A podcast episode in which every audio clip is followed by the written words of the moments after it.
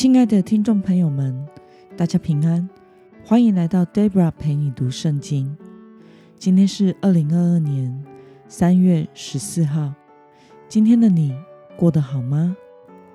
这个世界天天都在改变，我们的计划永远赶不上变化，但是我们可以求主圣灵引导我们心意更新而变化。一周的星期一，祝福您有个全新美好的一天。今天我所要分享的是我读经与灵修的心得。我所使用的灵修材料是每日活水。今天的主题是我和我家必定侍奉耶和华。今天的经文在约书亚记第二十四章十四到十八节。我所使用的圣经版本是和合本修订版。那么我们就先来读圣经喽。现在你们要敬畏耶和华，诚心诚意侍奉他，除掉你们列祖在大河那边和在埃及侍奉的神明，侍奉耶和华。若你们认为侍奉耶和华不好，今日就可以选择所要侍奉的，是你们列祖在大河那边所侍奉的神明，或是你们所住这地亚摩利人的神明呢？至于我和我家，我们必定侍奉耶和华。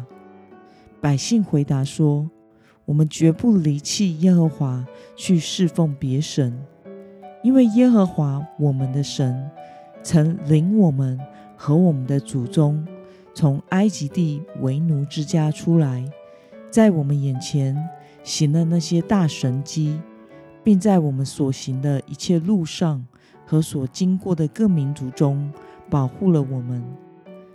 耶和华又把各民族和住此地的亚摩利人都从我们面前赶出去，所以我们也必侍奉耶和华，因为他是我们的神。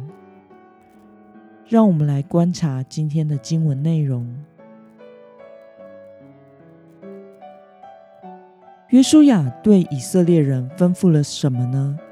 我们从经文中的第十四节可以看到，约书亚要以色列人敬畏耶和华，诚心诚意的侍奉神，并且要除掉他们中间的偶像崇拜。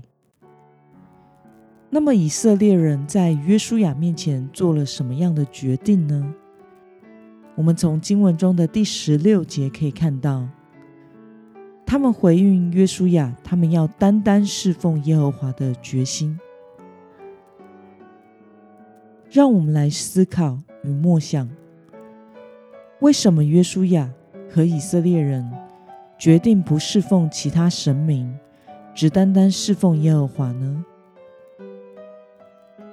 我想是因为耶和华带领以色列人出埃及，救他们脱离为奴之地，并且在他们所行的路上所遇见的各种情况中，看顾保护以色列人。施行大神机，又把此地居民和各民族从他们面前赶出去。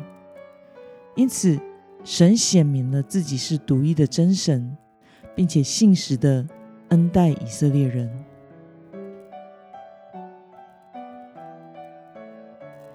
看到约书亚和以色列人决定单单侍奉耶和华，你有什么样的感受呢？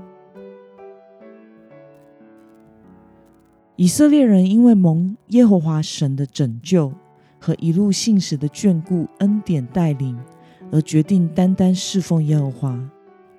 不过，我们都知道，当约书亚的时代结束之后，以色列人就进入了四世纪的时代。在这个时代中，他们忘记了神一切的恩惠，拜偶像，并且行一切迦南人可憎的事，背逆神。世世时代是以色列属灵光景相当黑暗的一段时日，因此，身为基督徒的我们也要警醒和醒思。当我们刚刚信耶稣，或是当我们的生命得蒙神拯救，历经死荫幽谷之后，有许多的基督徒会决定要好好的跟随神，并且纪念从神那里所得着的一切的恩典。但是日子久了之后，或许在我们心中又产生了别的偶像，就是容让别的喜欢的人事物占满我们的心，将神在我们心中的地位和优先次序慢慢降低了。或许我们在生活中所做的一切，就渐渐不再是为神而做，也不再过着以神为中心的生活了，转而将心力。转向追求别的人事物，或是以生命中别的人事物为夸口和依靠，而不再专心跟随神和侍奉神。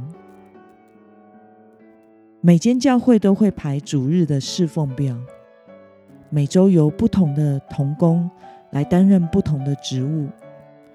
我比较喜欢它的名称叫做服饰表，而不是主日人员轮值表。我第一次看到“轮值表”这个名称的时候，心中说不出的，觉得好像哪里怪怪的，但是又说不上到底是哪里怪。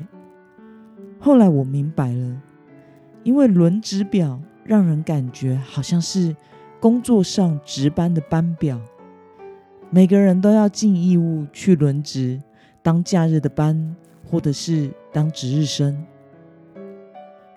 这好像是一种非尽义务不可的心态，而不是一种主动乐意去做的心态。但是侍奉神好像不应该是这样的心态哦，因为轮到要服侍了，大家就认命、尽义务、分担的去做吧。当然，这只是一个名词的感受和醒思，并不代表排服侍者和被排服侍者真正的心态。大家还记得我们第一次主领敬拜的时候那样的看重和努力的准备以及祷告吗？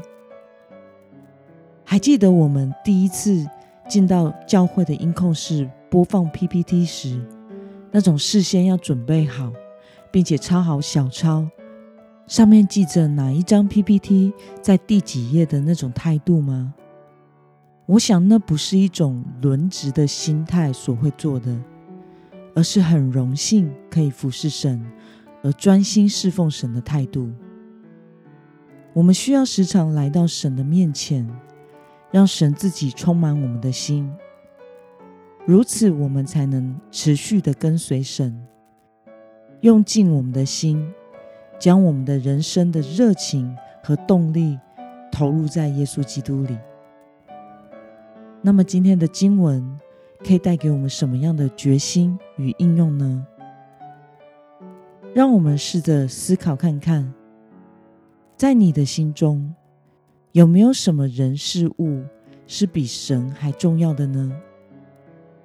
或是有没有依靠什么人事物多于依靠神呢？为了在生活中单单侍奉耶和华，专心的跟随他，今天的你。想要怎么做呢？让我们一同来祷告。